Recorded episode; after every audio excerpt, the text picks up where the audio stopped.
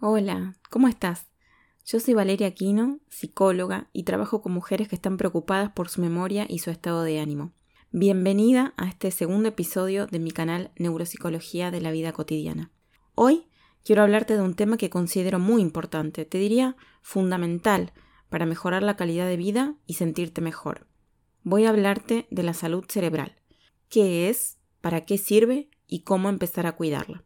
Recibo muchas consultas relacionadas con este tema, muy variadas. Las preguntas que más me hacen tienen que ver con el funcionamiento de la memoria. ¿Son normales los olvidos a esta edad? ¿Se puede mejorar la memoria? ¿Se puede recuperar? ¿Ejercitar la memoria? ¿Sirven las sopas de letras, crucigramas y etcétera? También son bastante habituales otras consultas acerca de si se puede fortalecer el cerebro, si se puede hacer algo para que funcione mejor. Muchas mujeres cuya madre o padre tuvo enfermedad de Alzheimer me contactan preocupadas por la posibilidad de sufrirlo ellas también. A todas estas consultas respondo. Nunca es demasiado temprano ni demasiado tarde para empezar a cuidar la salud de nuestro cerebro. Y siempre podemos hacer algo para que funcione mejor. Podés pensar que cuidar el cerebro es algo súper difícil, que hay que hacer un montón de cosas que no están a tu alcance o que son caras. O por el contrario, quizás creas que el solo hecho de hacer crucigramas o sopas de letras mejora tu memoria como por arte de magia. Lo cierto es que podés mejorar tu salud cerebral. Podés empezar hoy mismo a cuidar de tu cerebro y como consecuencia, la memoria va a empezar a funcionar mejor.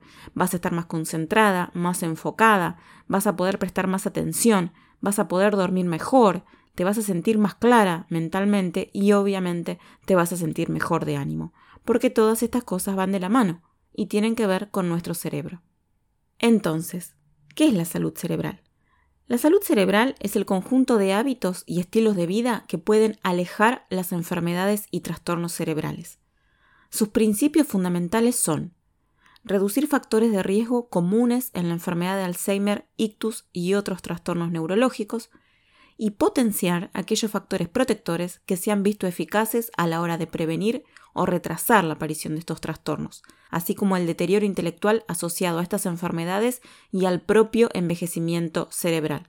En resumen, reducir factores de riesgo, potenciar factores protectores.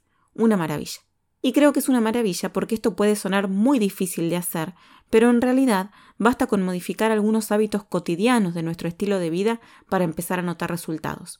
Hoy voy a contarte una de las estrategias que podemos poner en marcha para empezar a cuidar de nuestro cerebro, la reserva cognitiva. La reserva cognitiva es la capacidad que tiene el cerebro de seguir funcionando a pesar de tener alguna lesión o alguna enfermedad que pueda afectar su desempeño.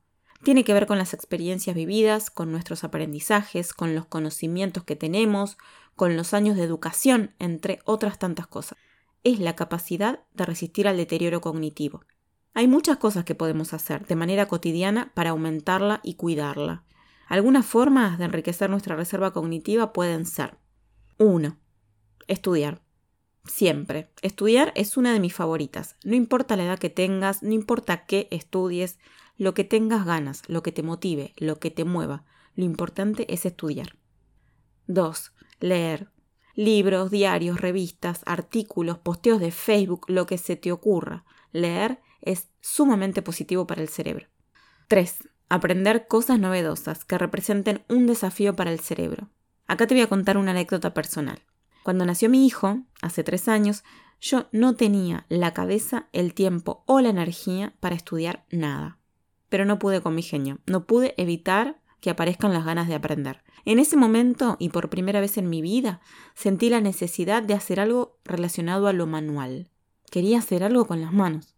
Así descubrí el crochet, casi casi de casualidad, aunque en realidad mucho no creo que existan las casualidades.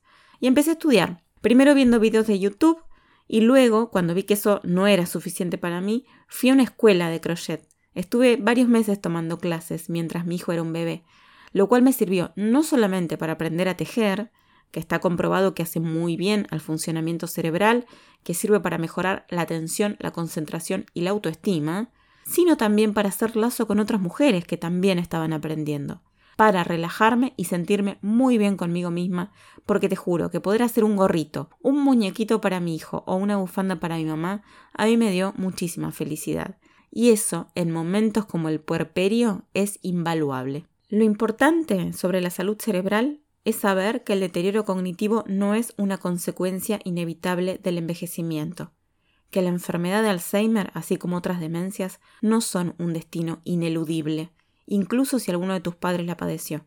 Todo eso se puede prevenir. Aumentar la reserva cognitiva es solo una de las estrategias para hacerlo. Te voy a ir contando otras en próximos episodios. Me parece muy importante saber todo esto, porque fíjate que con algunos simples cambios en nuestros hábitos, en nuestras formas de vida, la memoria que tanto preocupa a tanta gente puede mejorar.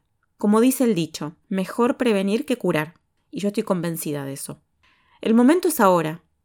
Cualquier acción que llevemos a cabo hoy va a repercutir de alguna manera en nuestro cerebro. Si no hacemos nada para cuidarlo, o peor, si seguimos haciendo cosas que lo dañen, el deterioro es casi inevitable.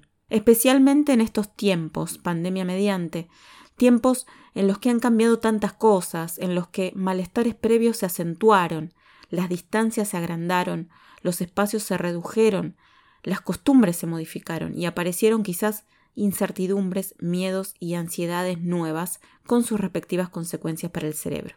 Así que yo te invito a cuidar tu salud cerebral, a empezar a prestarle atención y a ocuparte. Si querés más información podés visitar mi página web www.valeriaaquino.com. Nos encontramos en el próximo episodio con mis píldoras para la memoria, ejercicios pensados especialmente para ejercitar el cerebro y estimular la memoria. Un abrazo fuerte.